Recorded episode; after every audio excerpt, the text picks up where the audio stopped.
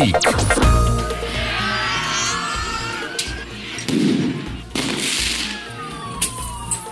Junge Randalierer werfen Brandbomben in einen leeren Bus, greifen Polizisten an, im Belfast in Nordirland. Krawalle über Tage hinweg zwischen den Jugendlichen auf beiden Seiten der Mauer, das hat weltweit Schlagzeilen gemacht, weil die Angst umgeht, es könnte mehr dahinter stecken als nur der Frust, den da ein paar Jugendliche ausleben. Entzündet sich da gerade ein jahrzehntealter Konflikt? Wie stabil oder wie fragil ist der Friede, in dem die Nordiren leben? Sind die alten Geister wieder da oder waren sie nie weg? Diese Fragen wollen wir stellen in dieser Folge und das mache ich zusammen mit Anne Bayer. Mein Name ist Ricardo Mastrocola. Wir möchten Ihnen jetzt erstmal ein paar Frauen vorstellen, denn die nordirische Regionalregierung wird von Frauen angeführt. There can be nucleus in our society for violence or the threat of violence and it must stop. Just as it was wrong in the past and was never justified, So it is wrong now and cannot be justified. Aline Forster, Protestantin und Co-Regierungschefin der DUP. Das ist die Partei, die die sogenannten Unionisten vertritt und in der Geschichte als politischer Arm der protestantischen Terroristen galt. Sie hat gesagt, da ist kein Platz in unserer Gesellschaft für Gewalt. Und das muss enden.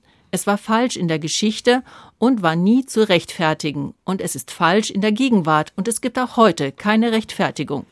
Eine starke Aussage und die zeigt auch gleich, wie man in Nordirland mit nur wenigen Worten die Geschichte des Landes heraufbeschwören kann. Aline Foster braucht nur zu sagen, es war falsch und jeder weiß gleich, wovon sie spricht. So, und wir haben noch eine Politikerin. As political leaders, we must stand united in appealing to all concerned to refrain from further threats or use of violence and recognize that it's only through democratic politics das war Michelle O'Neill, das ist die andere gleichberechtigte Regierungschefin von der katholisch geprägten Partei Sinn Fein, die damals der politische Arm der IRA war. Sie sagt, wir müssen zusammenstehen. Ich appelliere an alle, stoppt die Gewalt und die Drohungen und erkennt an, dass wir unsere Probleme nur politisch und demokratisch lösen können. Sinn Fein also und DUP, die beiden politischen Pole, die die nordirische Regierung gemeinsam anführen. Aber es gibt natürlich nicht nur diese beiden Pole, es gibt auch die moderaten, gemäßigten Parteien, die weiterhin für eine der beiden Seiten stehen, aber weniger stark gewählt werden. Und eine Partei, die sticht nochmal heraus, wie ich finde, die überkonfessionelle Alliance Party. Noch klein, aber laut Umfragen steigt die Wählerschaft stetig. Im EU-Parlament ist sie den Liberalen angeschlossen. Ihre Chefin ist auch eine Frau. Naomi Long heißt sie. Gleichzeitig ist sie die Justizministerin im nordirischen Kabinett. Und sie hat gesagt nach den Krawallen, Sie hat gedacht, Nordirland werde diese Art von Gewalt nie mehr erleben.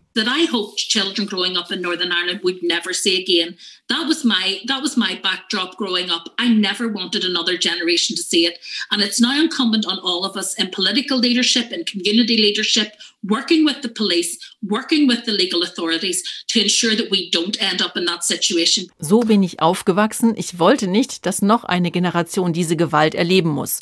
Und jetzt müssen wir, die wir Verantwortung tragen, mit der Polizei, mit der Justiz zusammenarbeiten, damit wir nicht wieder in so eine Lage kommen. Das sagt Naomi Long. Die alten Geister sind zurück, das ist die Befürchtung. Vielleicht waren sie nie weg. Ja, genau. Dazu ist die Geschichte Nordirlands, vor allem die Geschichte der Gewalt, noch viel zu frisch. Und da geht es ja nicht nur um die Jahrzehnte der Gewalt im 20. Jahrhundert, die mit dem Karfreitagsabkommen vor 23 Jahren eigentlich beendet waren. Das alles geht viel tiefer und viel weiter. Ja, und viele haben das sicherlich auch schon gehört, Filme darüber gesehen, darüber gelesen oder diesen einen Song von der irischen Band U2 gehört. Sunday, Bloody Sunday.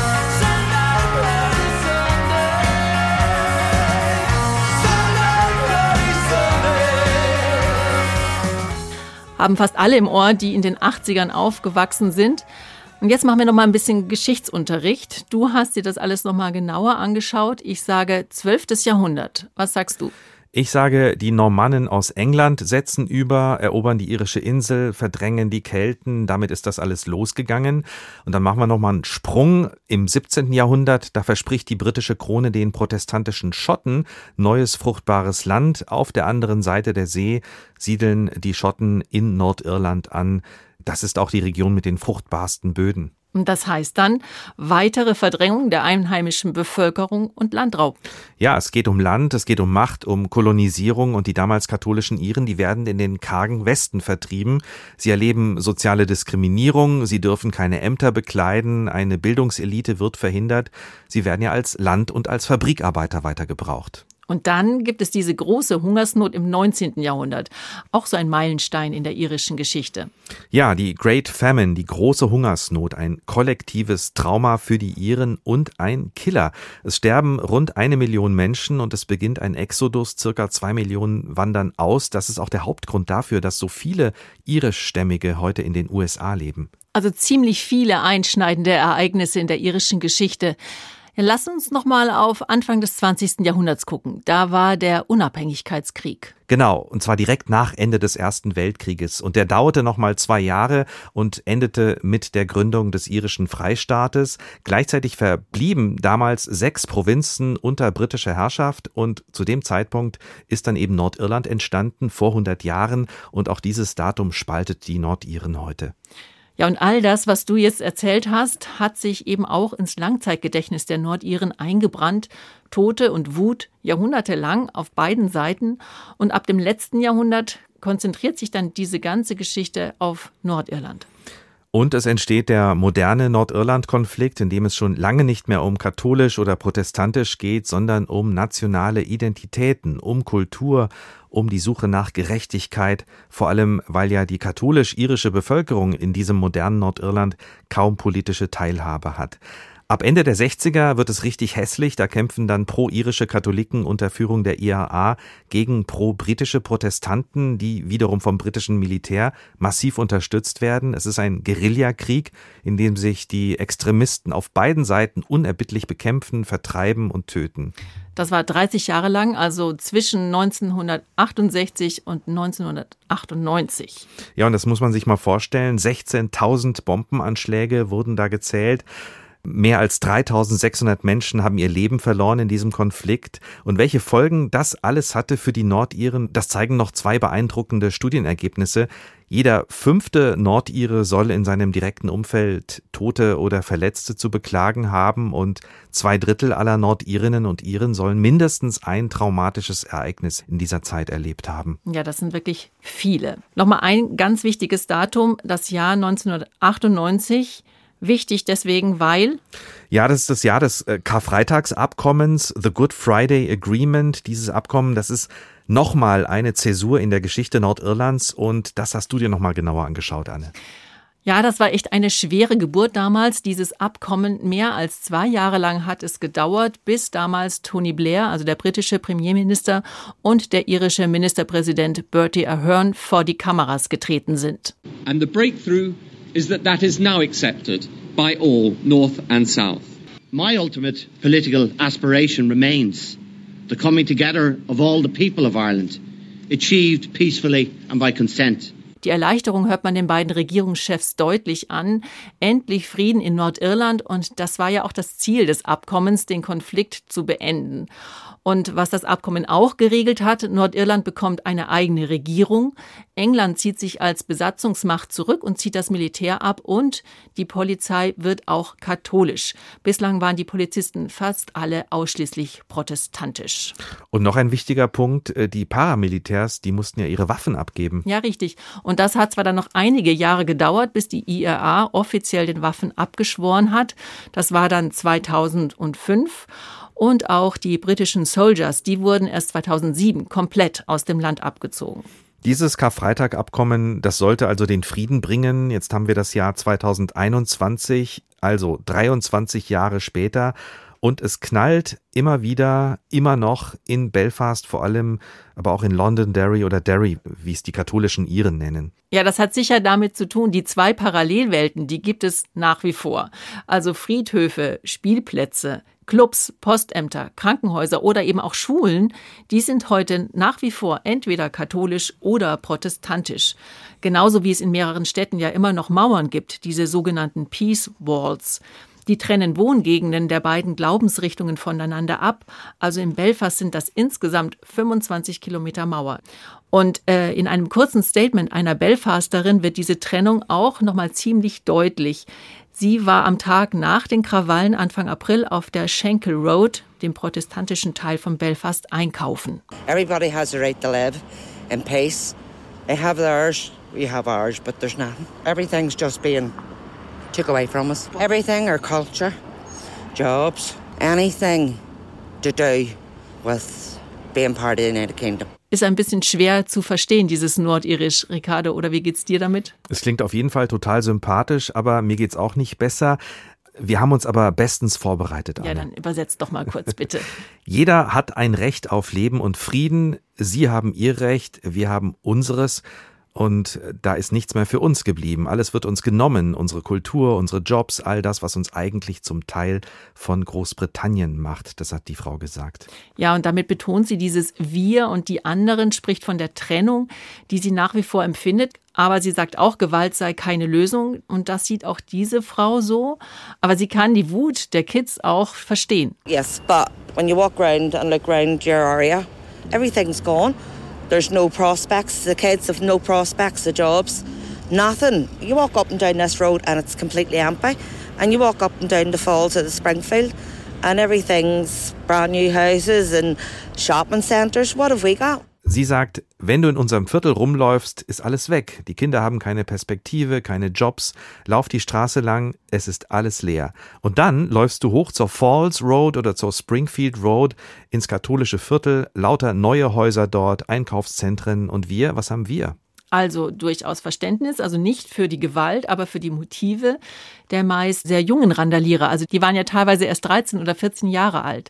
Das heißt auch, es geht überhaupt nicht um religiöse Unterschiede. Es sind vor allem die sozialen Konflikte, die da heute eine Rolle spielen. Ja, jetzt ist Nordirland so einen langen Weg gegangen. Es gibt das Karfreitagsabkommen. Wir haben das Jahr 2021 und noch immer sind die Menschen so weit voneinander entfernt. Ja, aber es gibt einen wachsenden Teil in Nordirland, der das alles hinter sich lassen will. Zu diesen Menschen gehört Ian Parsley.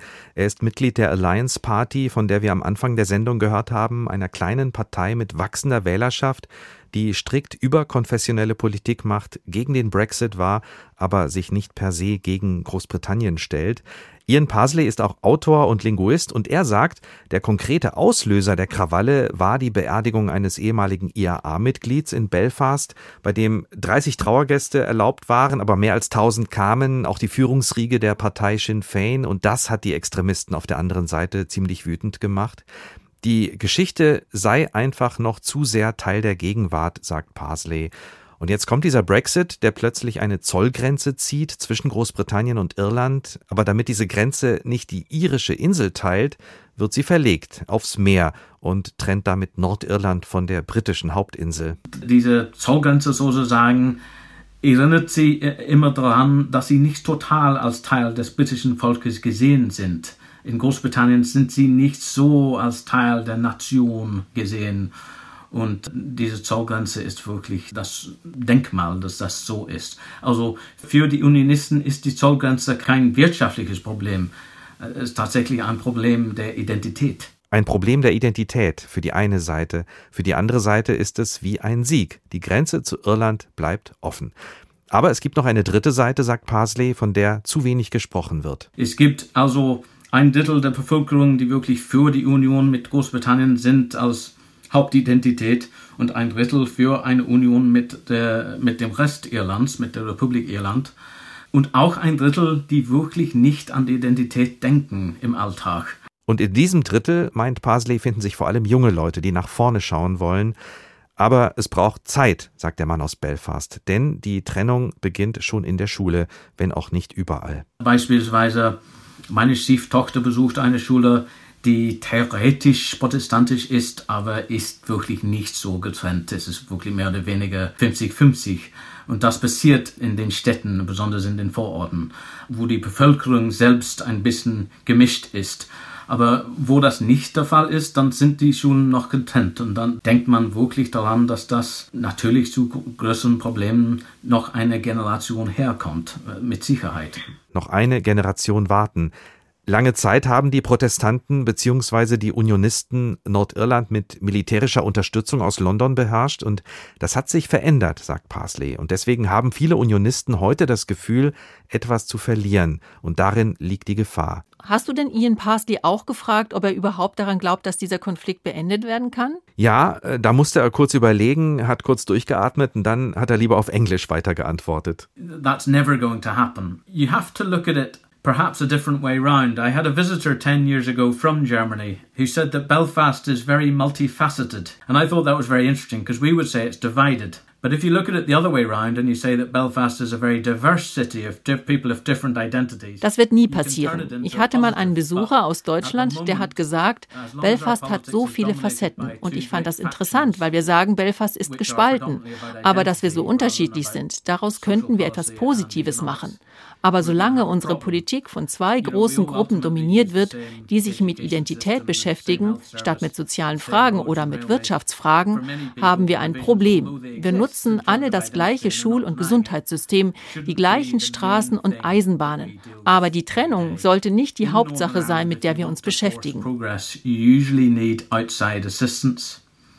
And at the moment we have in London Boris Johnson, who really can't concentrate on Wenn du in Nordirland Fortschritt erzielen willst, dann brauchst du Hilfe von außen. Und im Moment haben wir Boris Johnson in London, der sich nicht groß mit Nordirland beschäftigt. Wenn wir allein gelassen werden, dann kommen wir wahrscheinlich nicht voran. So we do need more outside assistance. The problem is that if we are being left to do this on our own, we're probably not going to do it. Ian Parsleys Worte, politischer Beobachter und Mitglied der Alliance Party in Nordirland. Das Land braucht Hilfe von außen, hat er gesagt, und wenn sie nicht aus London kommen kann, dann ja vielleicht von der EU.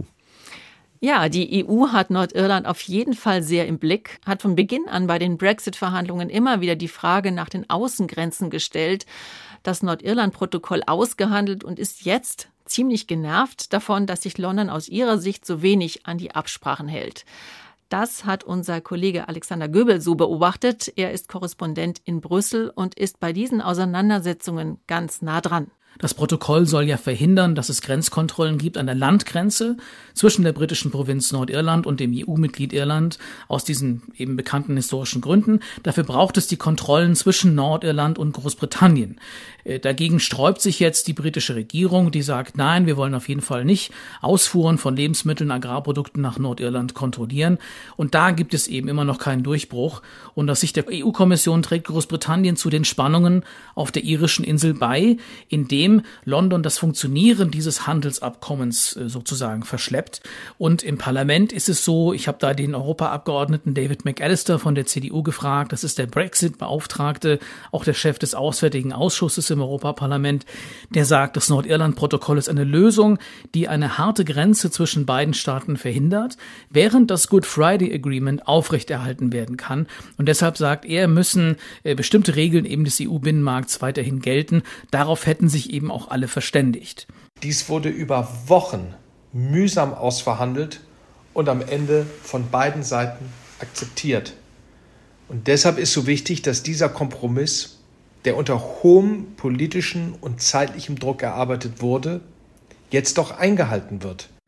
Es gibt eine Übergangsfrist zu der vorläufigen Anwendung dieses EU-Großbritannien-Deals, also dieses Brexit-Deals.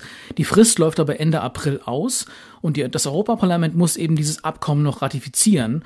Und ähm, ja, äh, das Europaparlament macht aber genau die Zustimmung äh, davon abhängig, dass das ganze Parlament im Plenum äh, zustimmt und eben, dass das Großbritannien eben auch, wie es heißt, zu Geist und Inhalt des Austrittsabkommens zurückkehrt, mit Blick auch auf Nordirland. Ja, okay, also wenn man das so hört, was bedeutet es aber jetzt dann tatsächlich konkret für die Bevölkerung? Also heißt das dann leere Verkaufsregale oder auch ähm, was die Zölle betrifft, müssen die jetzt alle auf einmal Zölle zahlen? Bis hin dahin gehen, wenn jemand jetzt außerhalb der Lande, also in Irland arbeitet und in Nordirland lebt, wie funktioniert ja, das? Ja, oder auch umgekehrt, also? ne? Oder umgekehrt, genau. Ja, also die Sonderregeln für Nordirland, die führen bestimmt auch zu Lieferengpässen. Es gibt ja aktuell ein Einfuhrverbot für bestimmte Pflanzen oder Fleischprodukte aus Großbritannien nach Nordirland, weil die EU mit ihren Binnenmarktregeln eben Dumping-Exporte befürchtet, dass zum Beispiel dann äh, billige Exporte aus der EU oder in die EU äh, importiert werden könnten äh, aus Großbritannien heraus. Und da hat man ja mit diesem Handelsabkommen oder versucht man zumindest einen Riegel vorzuschieben.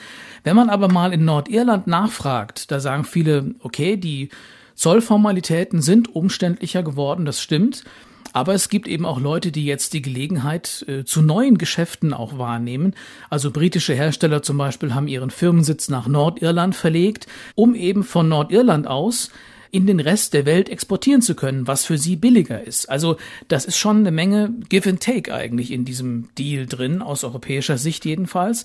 Meine Einschätzung, äh, die, die praktischen Konsequenzen dieses Protokolls für Nordirland, die sind nicht unbedingt der tatsächliche Grund auch für diese Krawalle in den Straßen in Belfast oder so. Aber natürlich wird damit Angst äh, geschürt und damit wird auch Politik gemacht, auch eben in Downing Street Number 10.